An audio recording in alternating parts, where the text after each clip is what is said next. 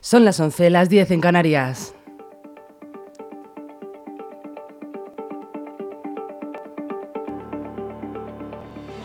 Las noticias de LGN Radio con Rocío Santana.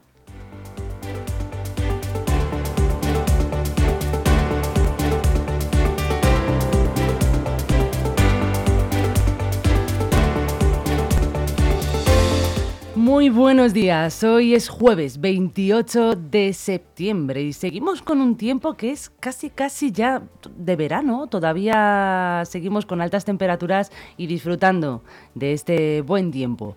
Bienvenidos un día más aquí a su casa, a LGN Radio.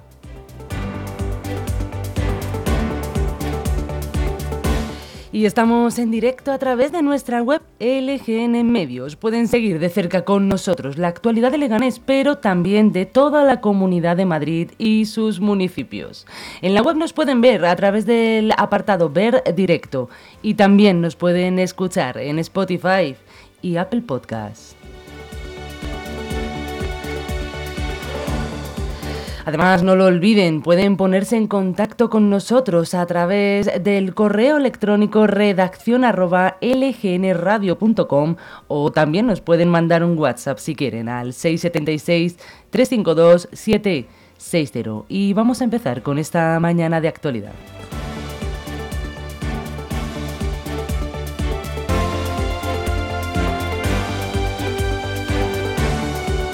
A continuación les explico la programación que vamos a tener para el día de hoy. A continuación haremos un repaso por las noticias más importantes que han sucedido en nuestro país. Después, a las 12, la grandísima Irene Ray traerá su programación del Grito del Talento y vamos a estar esperando con ganas a ver a quién entrevista hoy.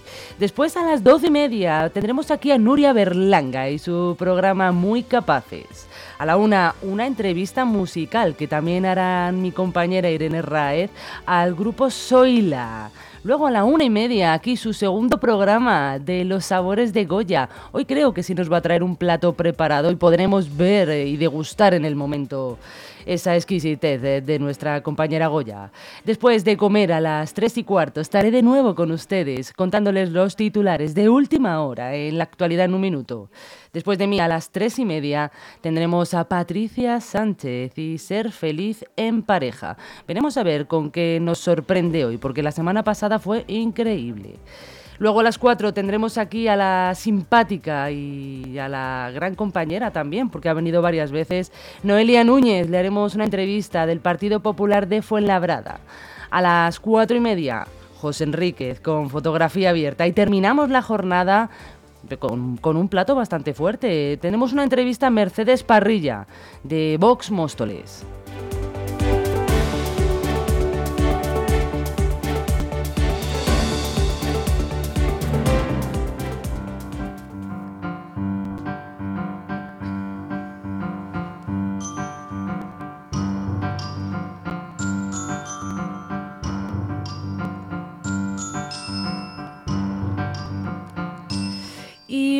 Vamos a ver qué sucedió tal día como hoy, un 28 de septiembre. Pues nos vamos a 1928. El médico y bacteriólogo británico Alexander Fleming desarrolla la penicilina a partir de un descubrimiento que fue casual. En 1972, por primera vez en España, es implantado el marcapasos nuclear. El paciente era un joven de 19 años. En 1992 mueren 167 pasajeros, 30 de ellos españoles, al estrellarse un Airbus 300 pakistaní en Nepal. En 1995, en una finca de un pueblo de Toledo, es hallado el cadáver de la joven Anabel Segura, secuestrada el 12 de abril de 1993. Fueron detenidas las cinco personas. En 2009 la píldora del día después comienza a venderse en las farmacias españolas.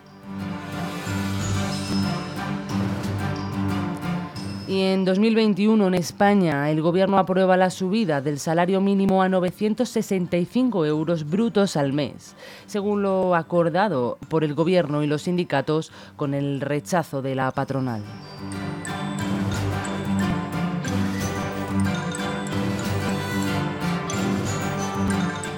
Y hoy 28 de septiembre se celebra algo que nos da la libertad a todos, que nos consiguió sobre todo en España dar la libertad. En concreto se celebra el Día Internacional del Derecho de Acceso Universal a eso que da la libertad, a la información.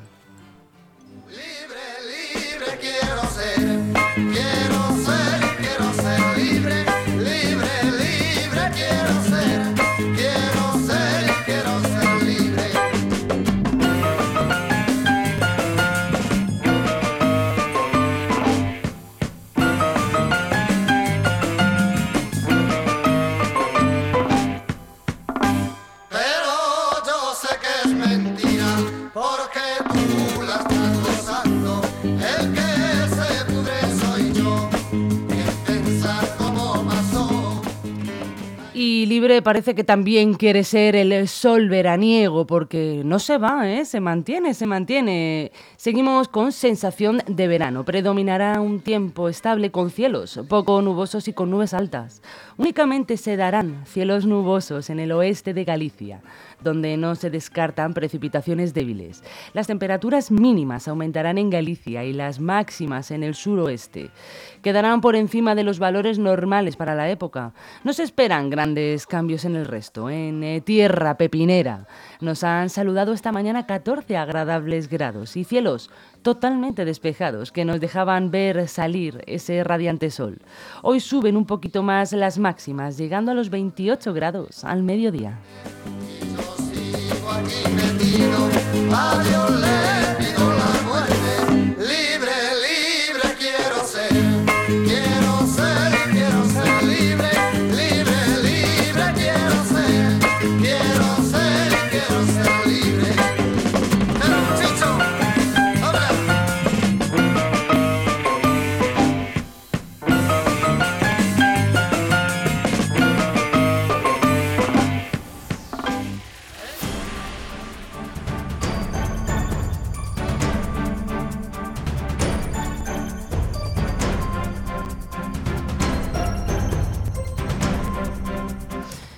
empezamos a repasar los titulares más importantes del país. Y comenzamos, valga la redundancia, con el país. El Partido Socialista acelera la negociación para intentar investir a Sánchez en octubre. No hay nada cerrado y todo depende de la amnistía del proceso. En cuanto se cierre, habrá una fecha inmediata.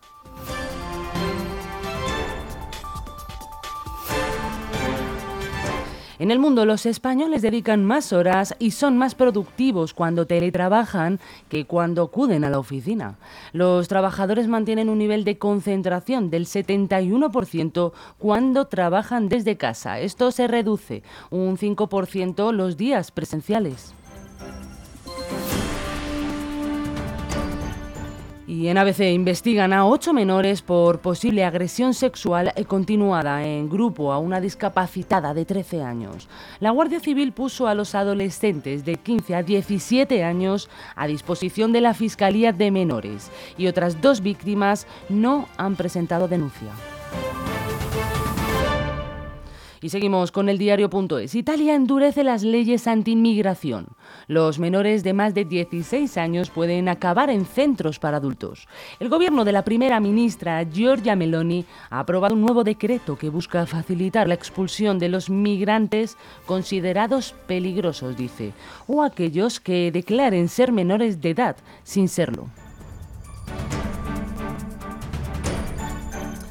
Continuamos con la razón, que dice que el Gobierno ve complicado incrementar la bonificación de los carburantes a 20 céntimos como piden los transportistas. Asegura que al estar en funciones es complicado al tener limitadas las que puedan llevar a cabo y que ya ha tomado medidas para paliar la subida de los carburantes.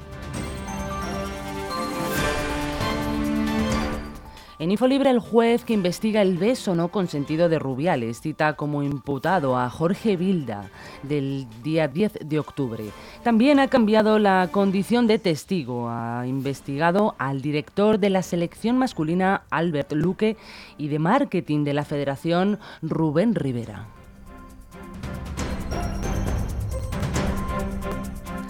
Concluimos en nuestro repaso de titulares con Voz Populi, que dice que Pedro Sánchez lanza una campaña publicitaria autobombo en previsión de las elecciones del 14 de enero. El gobierno en funciones invierte un presupuesto de 345.000 euros para publicar las bondades de la reforma laboral.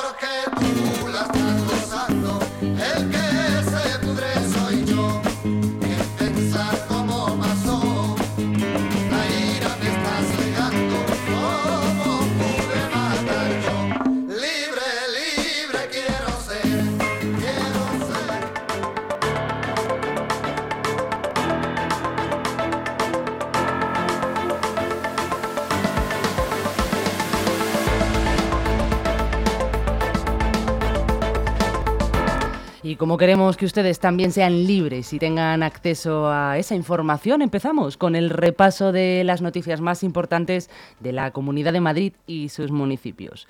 Y damos comienzo con que los funcionarios recibirán en octubre una subida salarial extra del 0,5% retroactiva desde enero.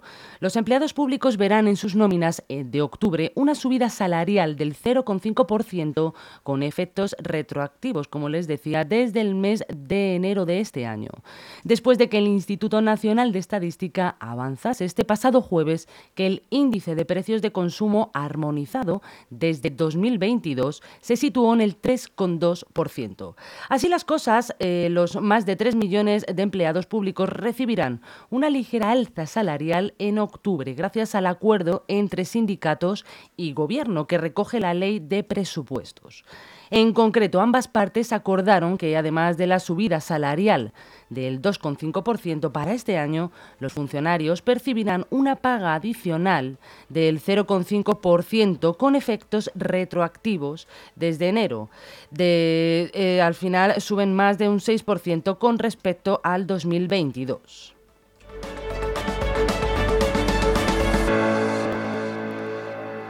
Y hoy continúa cortada al tráfico la M501 en el kilómetro 44-500 entre Navas del Rey y Pelayos de la Presa, como consecuencia de los daños que provocó la dana en la zona.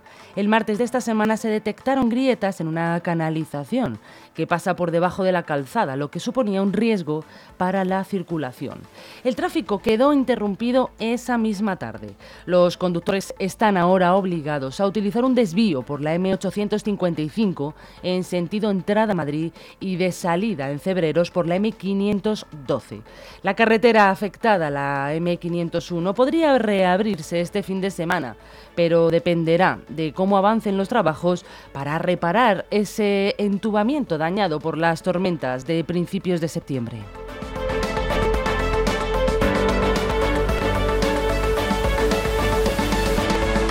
Y tenemos una nueva estafa con los códigos QR, esta vez afectado a padres y madres de la Comunidad de Madrid. Ha ocurrido al escanear un código sobre supuestas clases extraescolares de sus hijos que aparecían pegados en paneles informativos de los colegios. Al menos seis progenitores escanearon este código e introdujeron sus datos personales y bancarios para apuntar a sus hijos a esas clases, pero en cambio, pasados unos minutos recibieron un cargo de 39 euros de cuota mensual y un email extraño dándoles la bienvenida a un servicio de streaming de series y películas que nunca habían pedido. Los estafados intentaron cancelar esos servicios sin conseguirlo, por lo que se vieron obligados a anular la tarjeta o la cuenta bancaria utilizada para bloquear pues, otros posibles cobros. Los afectados han interpuesto una denuncia ante la policía, ya que busca a los autores de esta nueva estafa. presuntamente, la empresa fraudulenta se llama Pulse Pulsler y ofrece servicios de streaming de música, películas, videojuegos y audiolibros. Pero en realidad es un fraude que solo busca dar de alta a los usuarios para luego dificultar su baja lo máximo posible y cobrar así una o varias cuotas.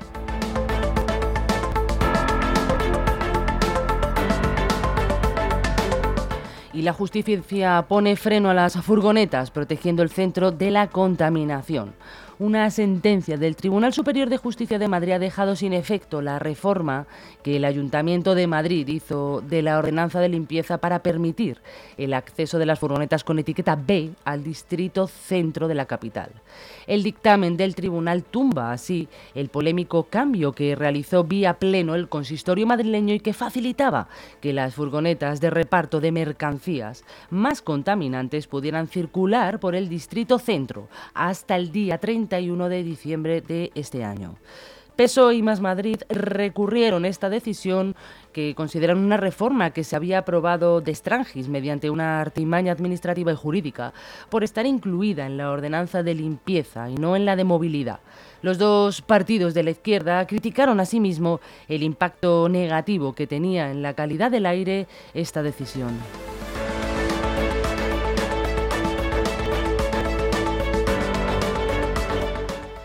Y han detenido a dos personas en San Blas con 22,6 kilos de cocaína ocultos en una furgoneta. Agentes de la Policía Nacional han detenido en el distrito madrileño de San Blas, en Canillejas, a dos personas que circulaban en una furgoneta conteniendo en su interior ocultos en una caleta 26,6 kilos de cocaína. Según ha informado el cuerpo, los policías de seguridad ciudadana detuvieron a este vehículo y una inspección rutinaria el pasado sábado observaron indicios de que resultaban sospechosos. Tras, bueno, pues comisionar a los agentes de guías caninos y el grupo operativo de intervenciones técnicas, se detectó una caleta oculta en los bajos del vehículo que contenía nueve paquetes de cocaína. Por estos hechos, los dos ocupantes del vehículo fueron detenidos como presuntos autores de un delito contra la salud pública, según han confirmado todas las fuentes.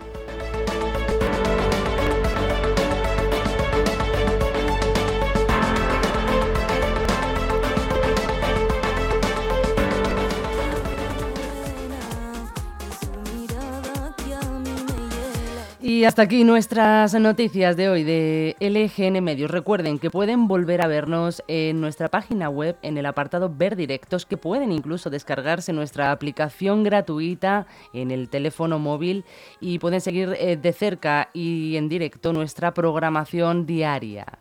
Mm, yo aquí ya, pues bueno, me despido, pero me despido no hasta mañana, me, me despido hasta esta tarde. Volveré con ustedes a las 3 eh, y cuarto para contarles las noticias de última hora. Que pasen muy buen día.